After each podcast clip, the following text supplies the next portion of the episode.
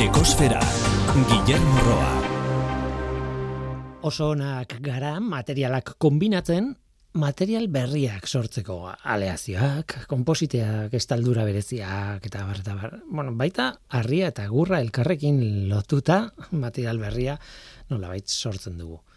Orain, material asko birtziklatzea zaila da, hain zuzen ere, ez garelako osonak kombinatuta dauden jatorrizko materialak banatzen.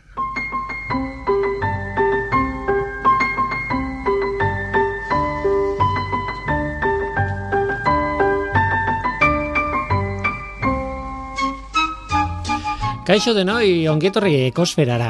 Benetan onak gara materiala kombinatzen. Orain mugikorrari begiratzen diot eta harritu egiten naiz. Zenbat material dauden hor barruan, kombinazio perfektuarekin, ba nik mugikorrak ere egiten ditudan gauza guztiak egin izateko. Horiek eta gehiago, zein daki. Baina zer egin mugikorra ondatzen danean? Nola banatu hor dauden material guztiak birziklatu ahal izateko? Ingenieritzaren miraria zena ekologiaren arazo bihurtzen da. Azelerometro kapazitibo digital zoragarria, metalen nahaste kaltegarri bat bihurtzen da.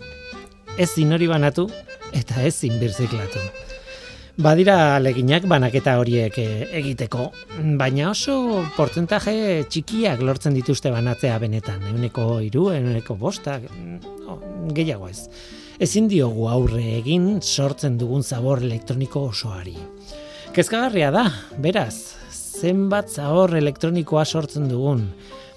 Nazio batuek txosten bat kaleratu dute Errusia eta inguruko herrialdeetan, eh, Georgian eta Estatu Independenteen erkidegoan eta bar, zabor hori nola unditu den ohartaratzeko. Hamarkada batean bikoiztu eginda herrialdi haietan sortzen den zabor elektronikoa. Ez dut pentsatu nahi, hemen nola gauden alde horretatik.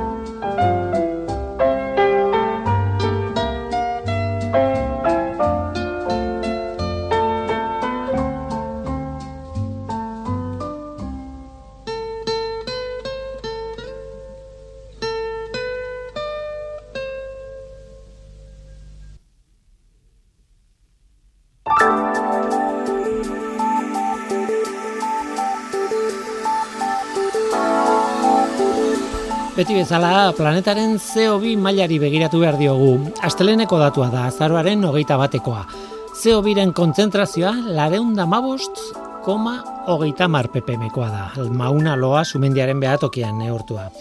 Iazko azaroko aste bereko datuarekin konparatzen badugu, lareunda amabi puntu laurogei ppm, konturatuko gara bi ppm eta erdi igo dela CO2aren konzentrazioa atmosferan eta hori ez da berri ona, beti esaten duguna.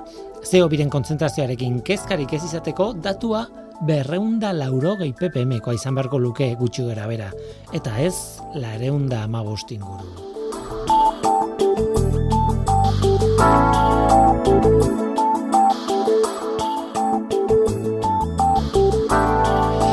Gaurko saioan bilboragoaz, Begoñako hilerria ezagutuko dugu, eta batez ere, Begoñako hilerriaren induzketa ezagutu behar dugu. Bilboko udalaren laguntzarekin, arantzadi zientzia alkartea hasi da, hilerri historiko horren induzketarekin. Anartz ormaza da induzketa horren burua, eta gurekin izango da gaur luze Begoñako hilerriaren testu ingurua kontatzeko, ala espero dut behintzat, eta bertan egingo dutenari buruz hitz egiteko. Hau da gure gaurko eskaintza, zu ongietorria zara, morgildu zaitez ekosferan.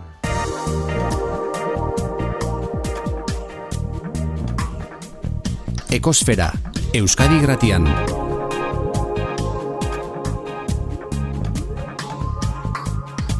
Ekosfera.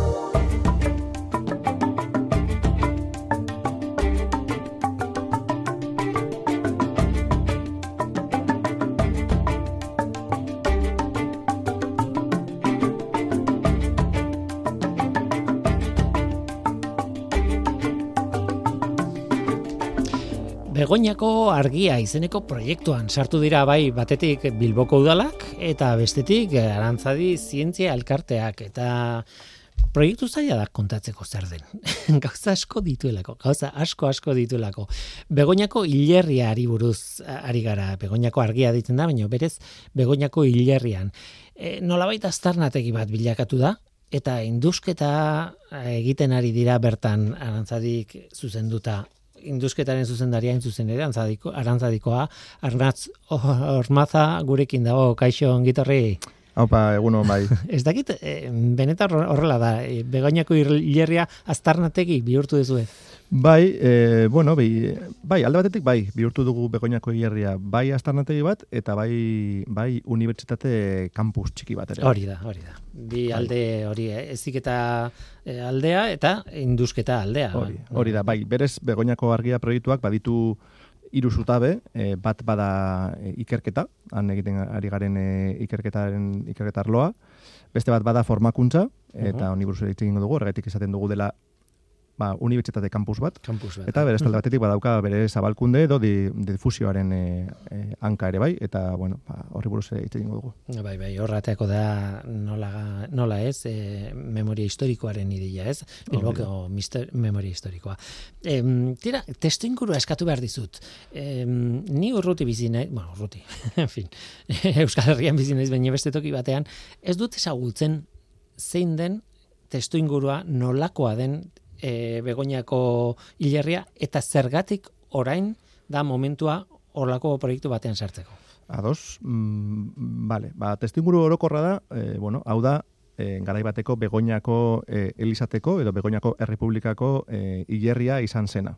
Bai, uh -huh. e, aprobat testinguruan atxera eginda, ba, badakigu, e, mesotxigarren mende bukaerar arte, e, bueno, ba, familiek eta e, gorpuak e, lurperatzen zirela e, Elisa barruetan, eta momentu batetik e, aurrera, ba, e, badago derrigortasun bat, mira, ba, hemen Bilbon adibidez, mila sortzireun da mairutik aurrera, badigo derrigortasun bat, e, Elisatetik kanpo e, lurperatzeko, lurperatzeko jendea, eta ba, bai biluko udalak batetik eta bai begoinako udalak bestalde batetik, egokitzen dituzte, e, bueno, ba, Elisatik kanpo, Elisatetik kanpo, e, bueno, i, eremu batzuk, e, sakaratu egiten direnak ere bai, eta orduan, bueno, dargo, derri, dago derrigortasuna eremu hauetan, hilerri hauetan e, jendea e, enterratzeko. Orduan, bueno, sasoi horretan, begoinako basilika ondoan, e, ondo ondoan, e, egin zuten nolako hierri txiki bat, baina, bueno, amarkada pare batean, eta amarkada batzuetan e, ba, txiki geratu zen, eta orduan, e, mila sortxireun da irurogeta bian, erosituzten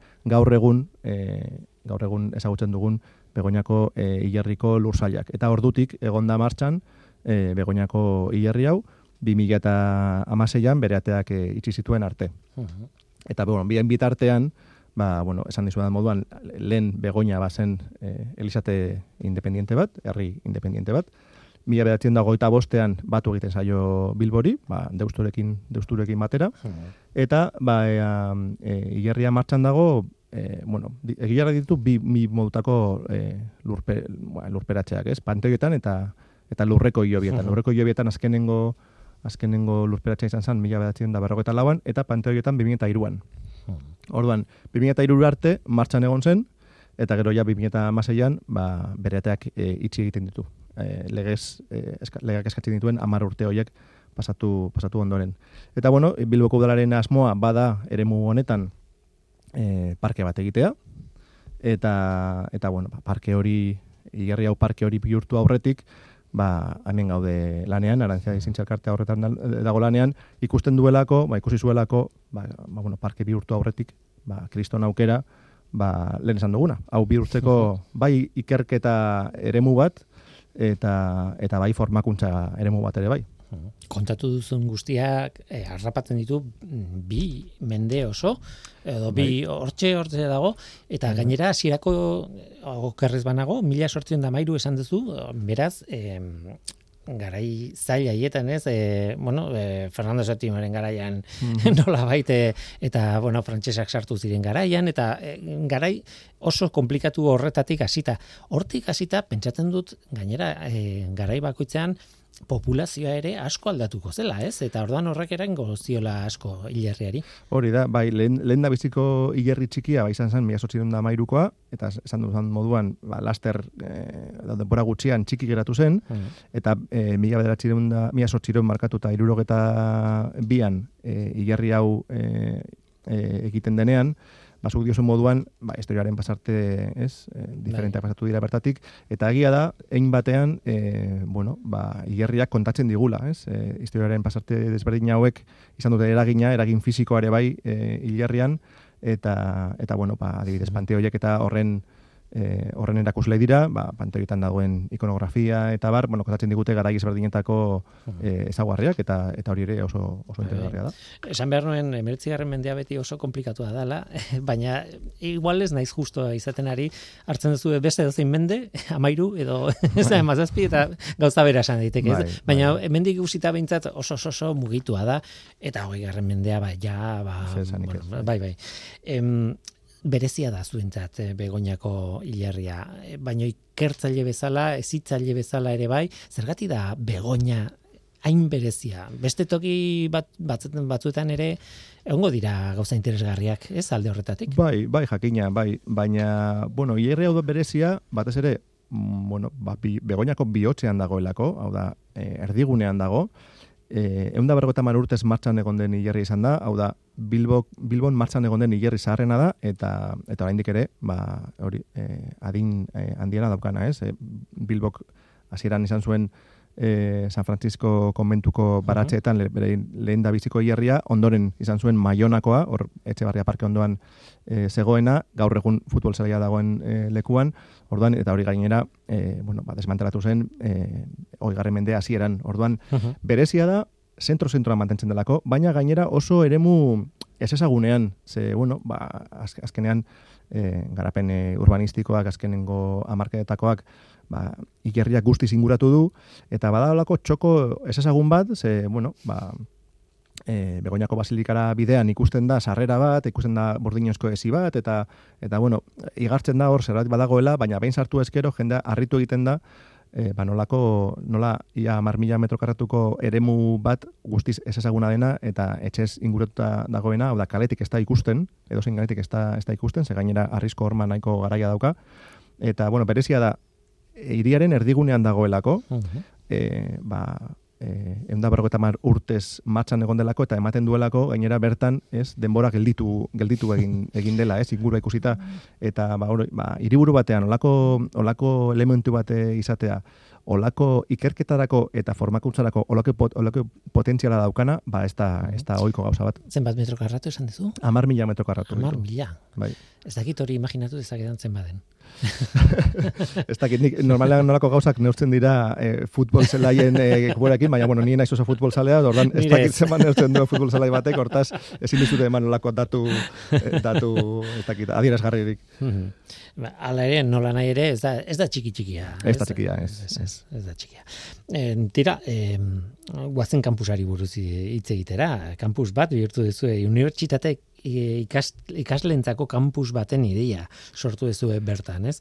Eta aipatzen zenuten behintzat e, prentsa guarran e, antropo, antroposofia, fisiko eta lege medikuntzako ikasleak daudela gonbidatuak bertara. Bai, baditugu, bai, hilarriak ematen ditu aukera zabalak, alde batetik, bueno, bagaude ikerketa egiten bertako ondare diren elementuetan, eta bar, baina, galdetzen didazun eh, esparruan, ez, desobiraketen eh, esparruan, badaukagu eh, lantalde finko bat, amasei pertsonakoa, arantzadiko lantalde bat, eh, eta baditugu, ba, perfil ezberdinetako jendea lanean, ba, olako lan batek behar dituelako eh, perfil ezberdinak, eta orduan baditugu, ba, arkeologoak, arkeologoak direnak, arkeologoak eta arkeologo forentzeak, antropologoak, eta buen artean antropologo fisikoak ere bai, badaukagu biologiako jendea eta, e, bueno, biolo- biologiako jendea kriminali, em, kriminologian e, e, espezializatu, espezializatu direnak, eta orduan, bueno, badaukagu nahiko talde anitza, berez, e, bueno, indusketako zuzendaria Carmen Kok da, bera e,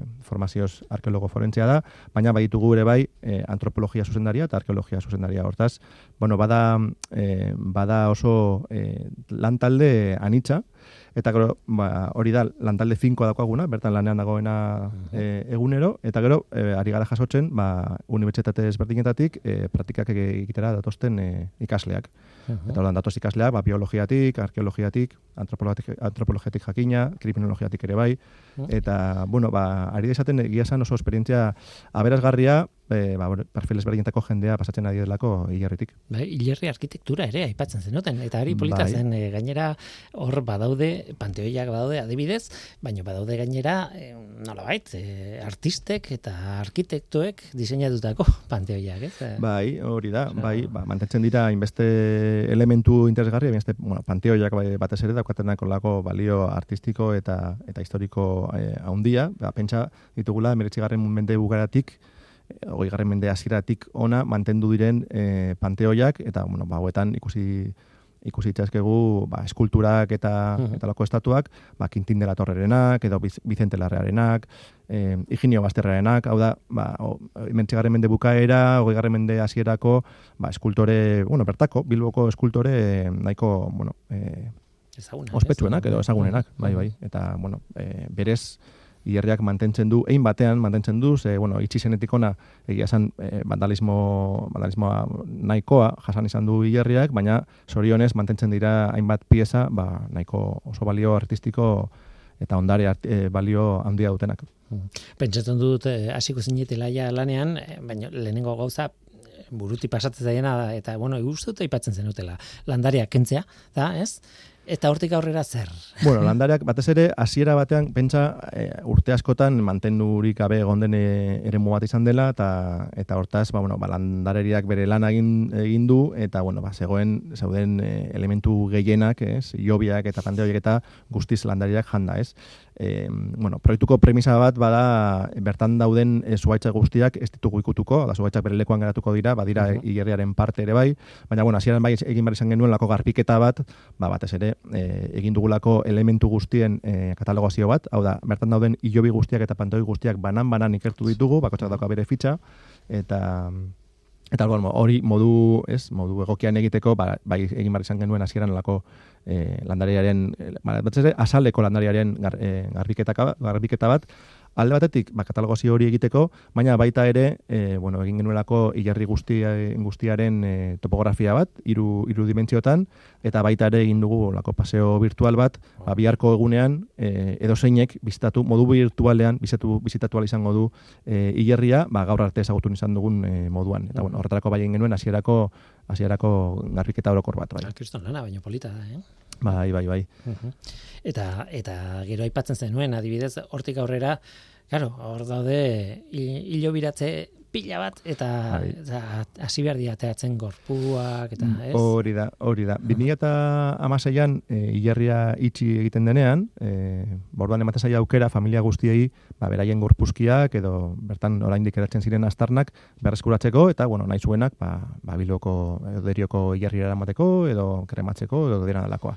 Baina, bueno, asko eta asko, ba, hilerrian geratu ziren, ba, bueno, esan dizudan moduan, azkenengo lur, lur hartzea, e, lurrean dauden hilobietan e, mila beratzen da berrego laukoa da, hortaz, bueno, ba, familiaskok ja igual beraien memoria, memoria galduta zeukaten, eta, bueno, ba, asko, asko eta asko ziren, ziren erreklamatu, eta, bueno, bertan geratu dira e, e, hilerrian, eta, bitu, aztu baipatu hasieran, baina, baina, bueno, proiektuak badauka, badauka begoñako argia izena, Bai. Ze, hilerriaren kanpo aldean, ba, e, gero dugu apur bat difusioari buruz, baina, bueno, ba, gabiltza egiten gauza batzuk, apur bat egiten ari garen lana, ba, jendeari aurkesteko eta eta saltzeko, eta tartean, badaukagu kanpo aldean, olako erakusketa, erakusketa txiki bat, bat kontestu ematen diona, barruan egiten garen ari garen e, lanari, eta badago ere bai, erakusketa ondoan, olako dorretxo bat jarri dugu, andamia batzuekin, eta goian badauka argi bat biztuta, eta argi hori dago e, denbora guztian biztuta.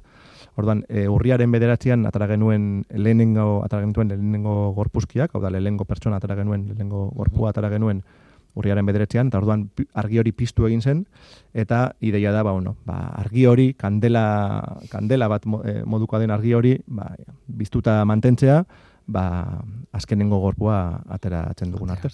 bai.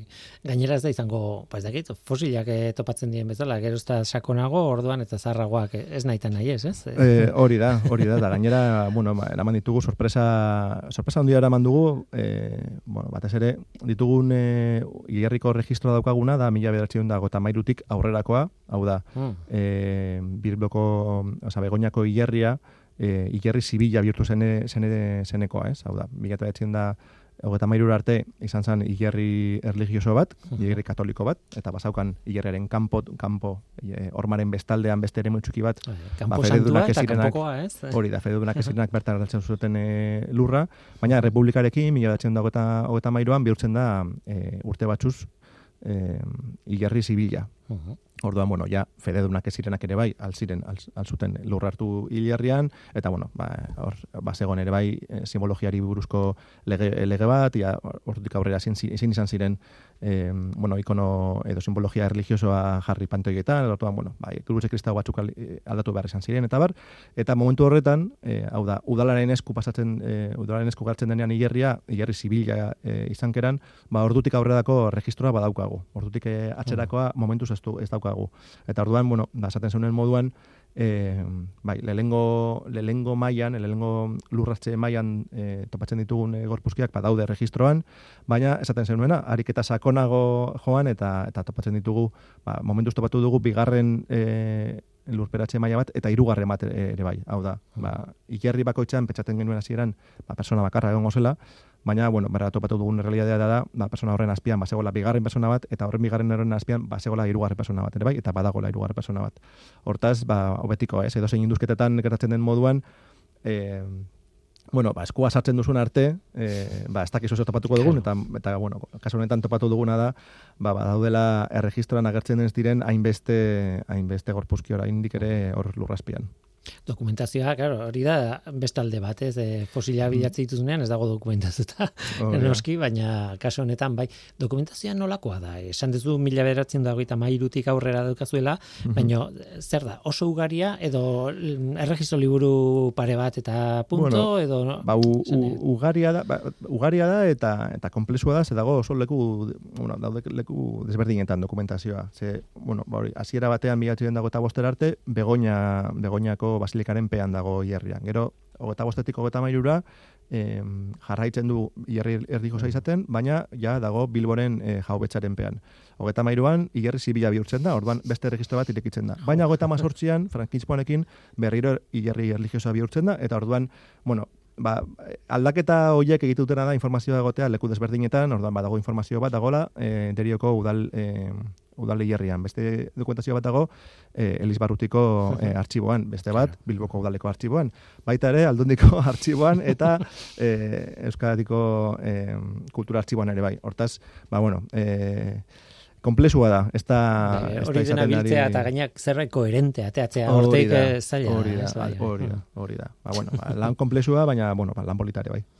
E, aipatzen zenuen, e, bueno, zuen, ezaugarrietako bat izango dela, publikoari e, kontatuko zaiola, emango zaila informazioa, Baina badaude bisita guiatuak, badaude itzaldiak, dagoeneko egin dituzu itzaldiak, nik irakurri duanaren arabera, e, Sevillako hilerria izan dela nolabaiteko referente bat zuentzat edo behintzat itzaldi bat eman duzu horrekin. Ba, hori da. Ba, proiektuaren zutabean ditako bat da e, difusioa. Egiten ari garen lanari alde batetik kontestua eman eta beste batetik eh, herritarrei zabaldu transparentzia guztiarekin. Orduan esan duzun moduan alde batetik bagabiltza egiten bizta gidatuak e, bueno, urriaren amazotzian ireki ziren e, bueno, datak eta eta orduak hauetan e, apuntatzeko eta egun pare batean guztiak bukatu ziren hemendik eta eta bendu bukaera arte. Osea, wow. egia esan jendeak arrakasta izugarria. Eh? Arrakasta izugarria eta horrek erakusten du alde batetik, ba bueno, ba batez ere inguru gertuko herritarrek basekoetela, ez gogoa, ba bentsat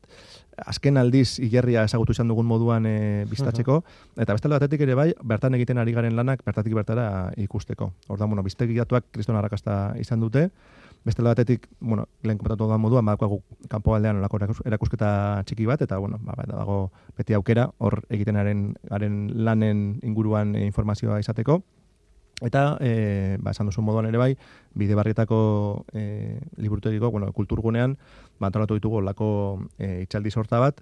Ba, bat ere bai, mm, ditugu egiten ari garen lanaren erreferentzia e, diren beste lan batzuekin, eta, ba, e, esan duzu moduan, e, lehen da biziko itxaldia, e, itxaldira ekarri genituen, badaude arantzadiko e, arkeologo eta antropologo batek zuzentzen duten uh induzketa bat, Sevillako San Fernando e, hilierrian, eta handaukate irekita, e, ja azkenengo bi urtetatik, daukate irekita, bueno, estatu guztian, e, e, orain arte, irekiden, obi aman komun handiena.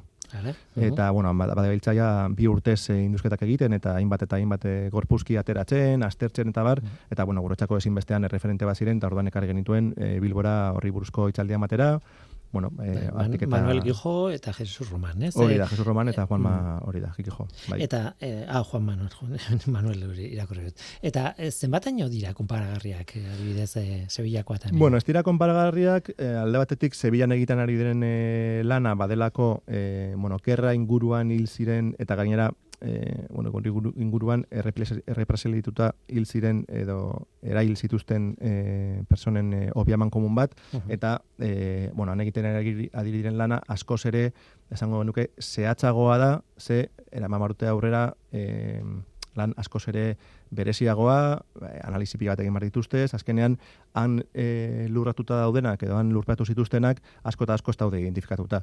Gure kasuan, badaukagu behintzat osorik ez dagoen, baina, baina refientzen moda badaukagu registro, iarriko registroa, ordan badakigu bertan nortzu dauden, behintzat mila batzen dago eta aurrera e, lurratu badute.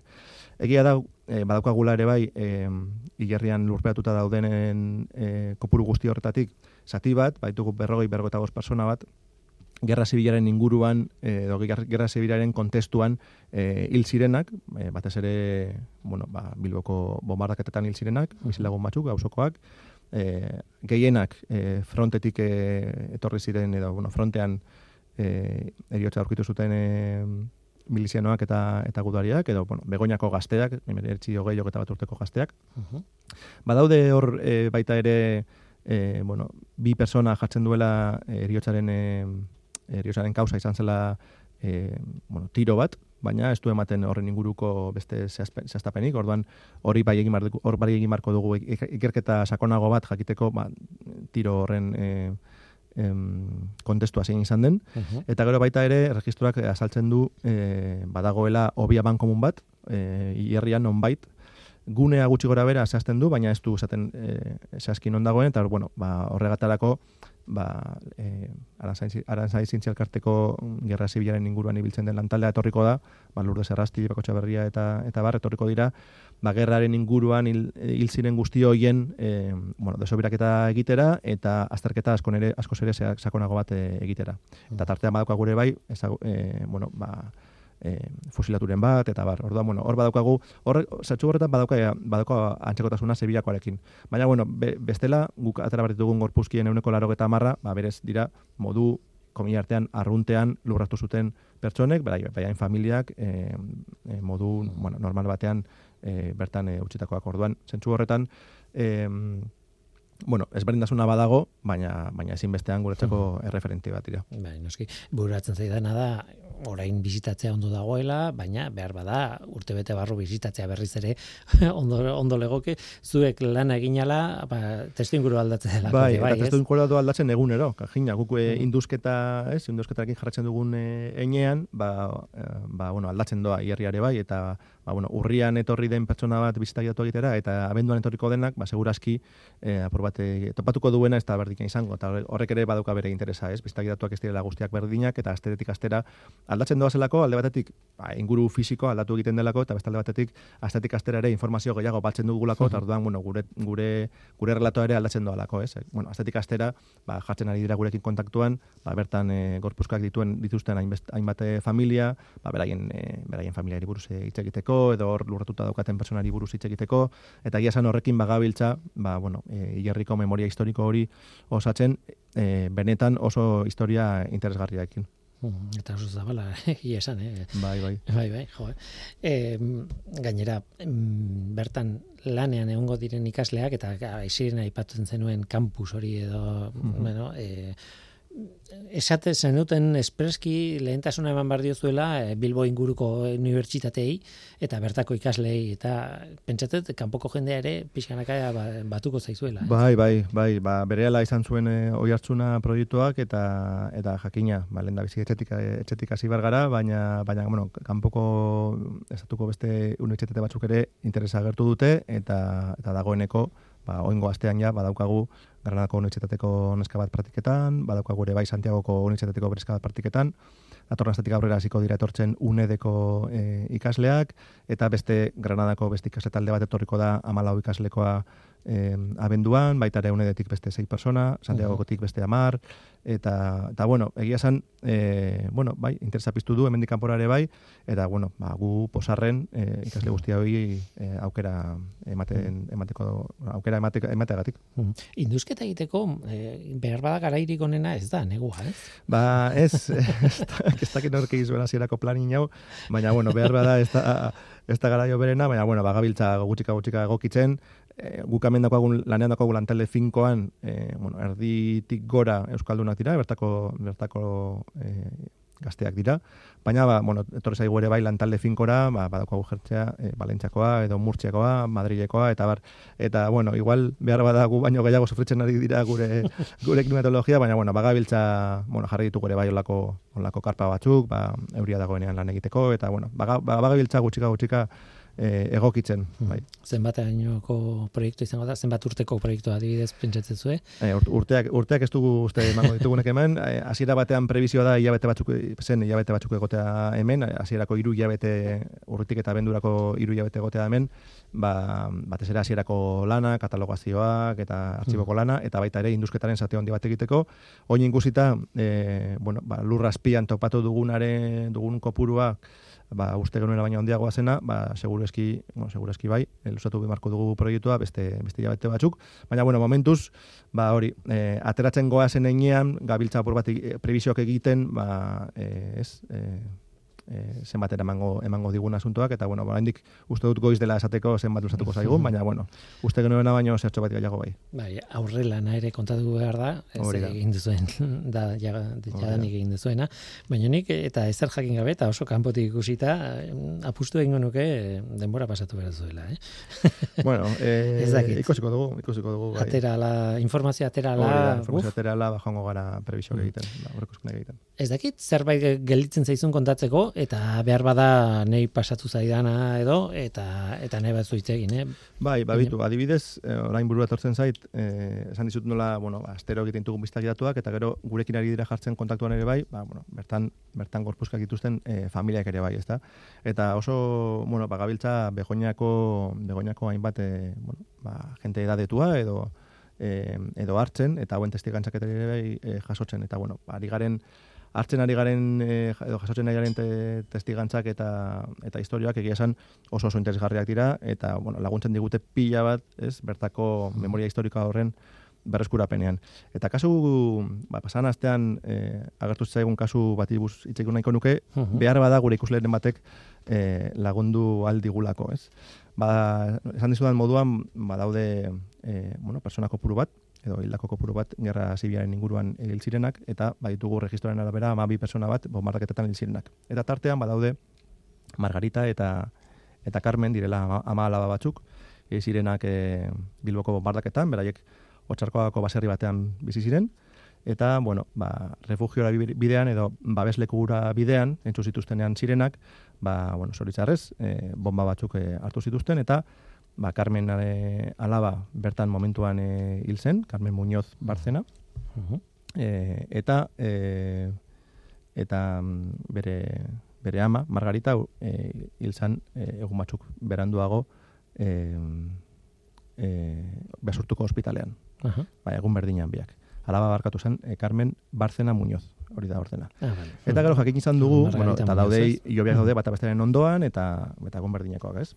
Orda, bueno, ba, egon gara hauen berri ematen, bizitetan, eta ba, momentu batean jarri da gurekin kontaktuan, ba, Margaritanen iloba eta Carmenen e, loba, Mhm. Eta bagenekien Carmen, e, bera hil zen oso gazte, e, hogeta bat urterekin, hogeta bi urterekin, baina bagenekien alaba bat bazeukala, ze hilobean jartzen du, recuerdo de tu esposo e hija, eskenekien hazen, eta hori e, ba, familiako honek eman, eman digudu datu hau, hilabete bateko alaba, zera mala, e, bombardatu zuten momentuan. Mhm. Hau da, amak babestu zuen hilabete bateko alaba, ama hil egin zen, am- amama ere bai hil egin zen momentuan, baina alaba horrek horrek e, biziraun zuen. Aha. Eta antza denez, gaur egun, oraindik ere bizirik omen dago, laroko eta lau urte ditu, ba, momentu ez dakigu, ez daukagu bere identitatea, ze, bueno, e, datua eman digun familitarteko honek, aspaldioen dela markadak galdu zuen kontaktua bere familiako parte honekin, eta esan zigun, ba, bueno, gipuzko aldean bizi dala, e, bere, bere bigarren abizena barzena izan behar da, laroko eta urte ditu, eta, Mhm. bueno, Bilboko bombardaketan hilabete batekin e, biziraun zuen.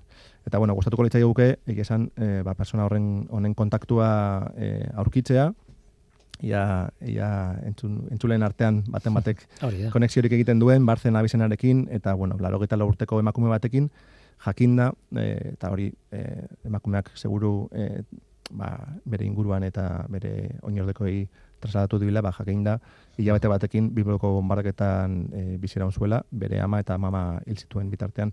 Orduan, bueno, ba, olako historiak egiten dute, barrena mugitu alde batetik, beste alde batetik Bai. egiten dute proiektua aberaztu, ze ba, bai dut, e, horien atzean dagoen memoria hori berreskuratzen ari gara, eta, bueno, guretzako izango zen satisfakzio handia, ba, topatuko, topatu alko bagenu, ba, emakume hau, eta eta berriz ere bere ama eta amamaren e, ilobira gerturatu ahal izango bagenu. Mhm. E, topatuz gero eta entzulea baldin bada eta entzuten badu eta nahi baldin badu kontaktuan jarri, e, bueno, aukera bada gure bitartez egitea, baina zuzenena da zuenea jotzea eta Hori da. nora joko beharko luke. E, arantza dizintzea elkartera jo aldute, edo zuzenean e, ba, ahormaza arroba arantzadi.eus emailera idatzi.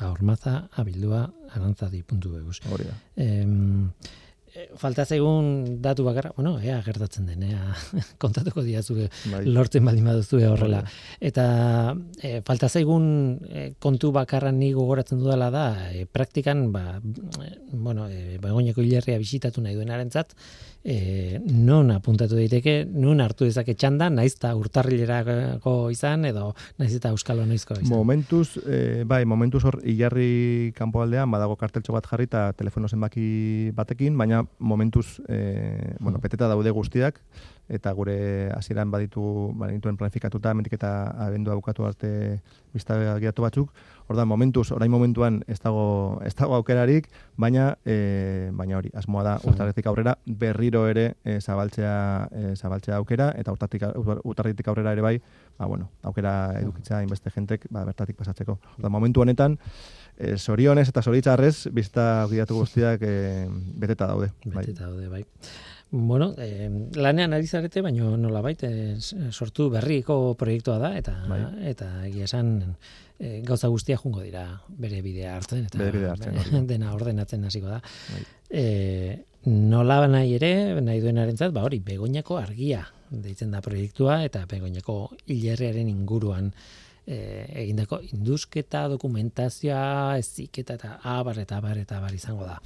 Ba, hemen utziko dugu, Arnatz. Oso ondo. Eh, anartz, barkatu. Bai. Eh, ez dakit, eh, zerbait gelditzen den, baina zerbait gelditzen baldin bada ere, eh, badago aukera gurekin kontaktuan jartzeko eta galdera egiteko.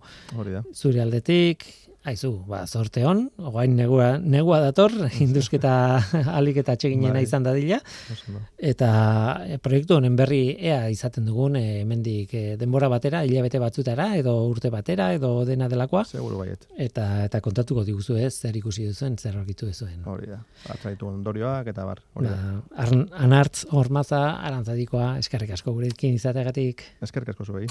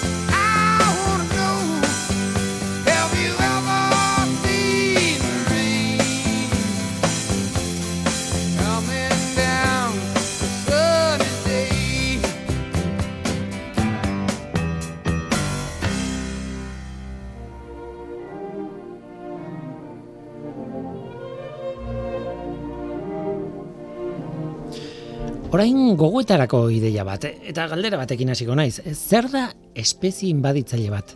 Bueno, espezie inbaditzaile bat da jatorria urritu daukan espezie bat, baina beste nonbait dagoena, jatorritik urruti esan dugun bezala, eta bertan arrakasta izan duena, behar bada horreaino, ez? Horrela esan da argi dago, gu geu gara espezie inbaditzaile bat. Jatorriz Afrikakoak gara, ia literalki mundu, munduko leku guztietan gaude, eta bertan bizi iraun dugu, beraz, arrakasta izan dugu. Espezie inbaditzailea gara. Egia da milaka urte direla planetako txoko guztietara iritsi ginela, baina horretara joan nahi nuen. Hala ere, espezie inbaditzaile bat gara. Hori esan da, gaur ez dugu guri buruz hitz egingo.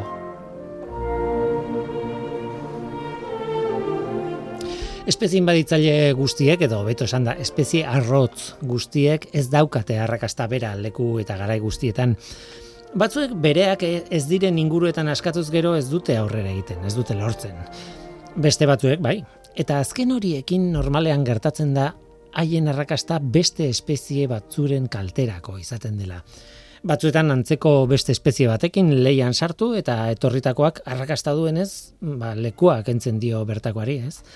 Beste batzuetan, ba, adibidez, inguruan ez dagoela, ingurua bera ez dagoelako prest eh, etorritako espezieren kalteak orekatzeko, edo nolabait aurre egiteko, desoreka ek- ekologiko bat sortzen du. Bertako espezie batzuen populazioak desagertzen dira, adibidez, etorritakoak harrapatzen ditulako, edo, edo zer gauza. Desoreka, desoreka ekologikoa. Asko mugitu dira espeziak munduan, asko mugitu ditugu espeziak munduan. Eta kaltea eginda dago. Argi dago, espezie inbaditzaileen ideia oso kezka handia dela gaur egun ekologoen artean. Garai batean ez genekiena guztia. Alderantziz, ez? Espezien joan etorriak sustatzen genituen. Besteak beste artoa, piperra, tomatea, patata eta babarruna ekarri genituen Ameriketatik, ez? Eta harro gaude horretaz gainera, ez? Beraz, ez da erraza baloratzea garraio horiek ondo edo gaizki dauden, ez da insinplea. Baina bai, garai batean ez genuen espezie inbaditzaileen kezka hori edo ikuspuntu hori. Ez, ez genuen haien eragina ikusten, nolabait, edo ikusten baldin bagenuen, ez genuen arazotzat jotzen, nolabait, ez? Gaur egun bai, oso nabaria da gainera. Landareak, animalia, baina baita tan, kanpotik ekarritako onjoak ere bai, adibidez, edo beste mikroorganismo batzuk ekarri egin ditugu. Eta arrakasta baldin badute, kaltetu egiten dute bertako ekosistema.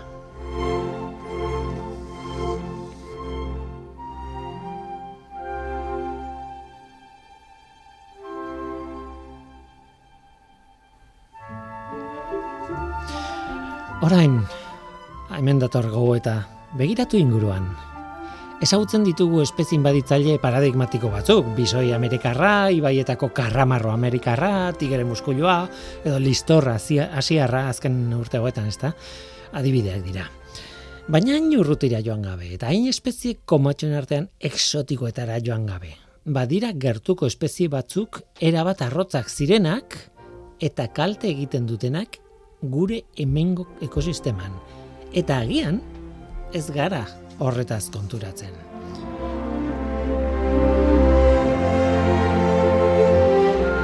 Azken aldian, ekologoek esaten dute arazo handi bat dela zentzu horretan, katua.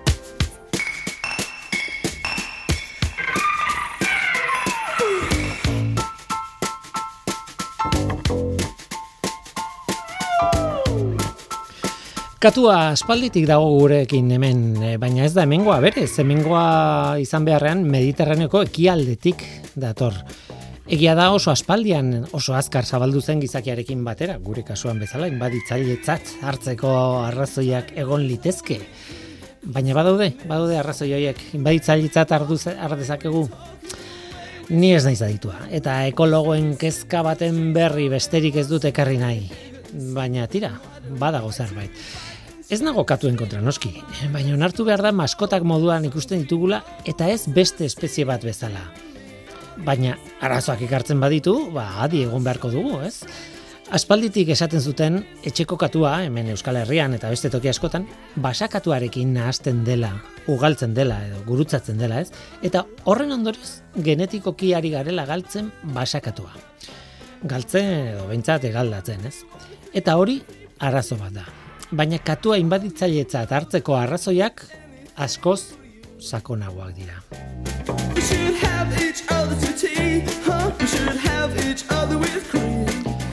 Katua harrapatzailea da. Harrapatzail, harrapatzaileen petoa. Eiza egiteko sena oso handia du. Aurretik janaria lortuta ere, etxean adibidez elikatzen badugu, jaten ematen badiogu ere, aukera duen guztietan eizean egiten du. Kontuz badira katuak etxean gelditzen direnak eta ez direnak ateratzen, baina beste asko erdi etxekoak, erdi basatiak dira edo behintzat kalean egiten dute bizitza. Parke batean sartuz gero, iriko xaguak, txoriak eta aldituen espezie guztiak garrapatzeari ekingo dio katuak. Arriskuan dauden espeziak ere bai. Egoera xelebre batean bizi dira hortaz. Denok ezagutzen ditugu gure herrialdetan kaleko katuen koloniak eta arazo bat ere izan dira kolonia horiek batzuetan. Tira, biologo batek esaten zuen parkera goaz eta naiz eta katuak bertan egon ez dugu antzematen txorien populazioan murrizketarik dagoen. Egia, baina agian hori da estolda zuloaren efektua. Litekena da parkean katuek txoriak izatzea, baina izatutako txori hoien lekua kanpotik etarretako beste txori batzuek hartzea. Litekena da beraz, txoriak etengabe desagertzea parkean bertan kopurua murriztu gabe. Baina inguruetan bai, efektu horrengatik. Zaila da esaten, oso ikerketa gutxi daude katuei buruz hirietan. Argi dago, katuak maite ditugu, oso ospe ona dute. Interneteko eromena begiratu besterik ez dago, baina hortaz aparte ere bai. Maite ditugu, bai. Baina espezie inbaditzailea baldin bada, eta arriskuan daude beste espezie batzuk harrapatzen badituzte, ba, adi egon behar dugu. Horren zalantzarik ez dago, beste espezie batzuk harrapatzen dituzten, baita arriskuan daudenak ere, zer egingo dugu hori dena orekatzeko? Maite dugun beste espezie baten ikuspuntutik ikusita, sekulakoa da arazoa, demagun txantxangorria. Gure katu maiteak txantxangorriak akabatzen ditu parkeak. Orduan zer? Espezie bezala tratatu nahi dute ekologoek. Ez gehiago, ez gutxiago. Arazo bat baldin badira, arazo hori konpondu nahi dute. Ikusiko dugu. Eta gu bagoaz, oraingo hau izan da dena hemen ekosferan, Mikel Olazabal teknikan eta ni Guillermo Roa mikroan. Aste hona izan, agur. You never let me down before. I don't imagine you're too familiar, and I don't see you anymore. I would not leave you in times of trouble. We never could have come this far no love. I took the good times. I'll take the bad times. I'll take you just the way you are.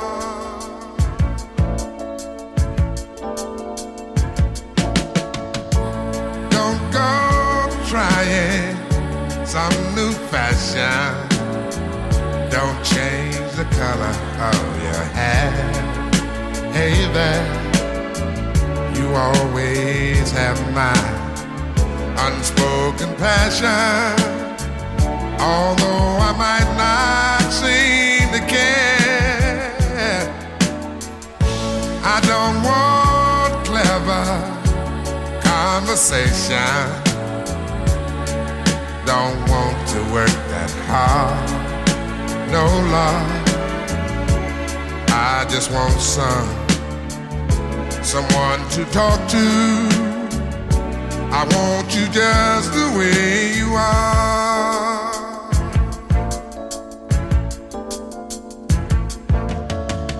I need to know that you will always be the same old someone that I do.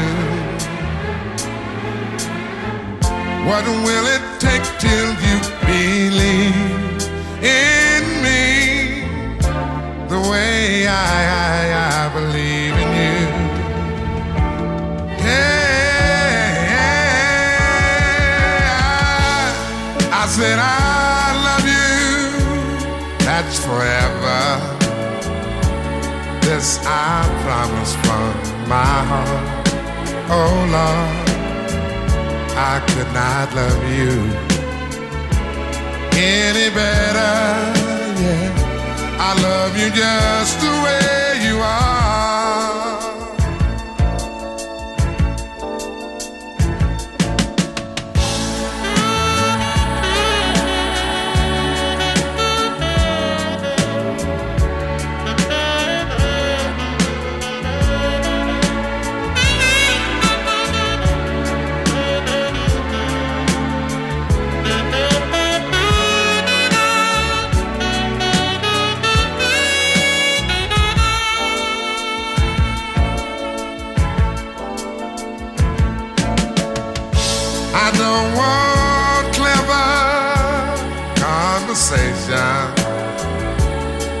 I don't want to work that hard. No love. I just want some someone to talk to. I want you just the way you are.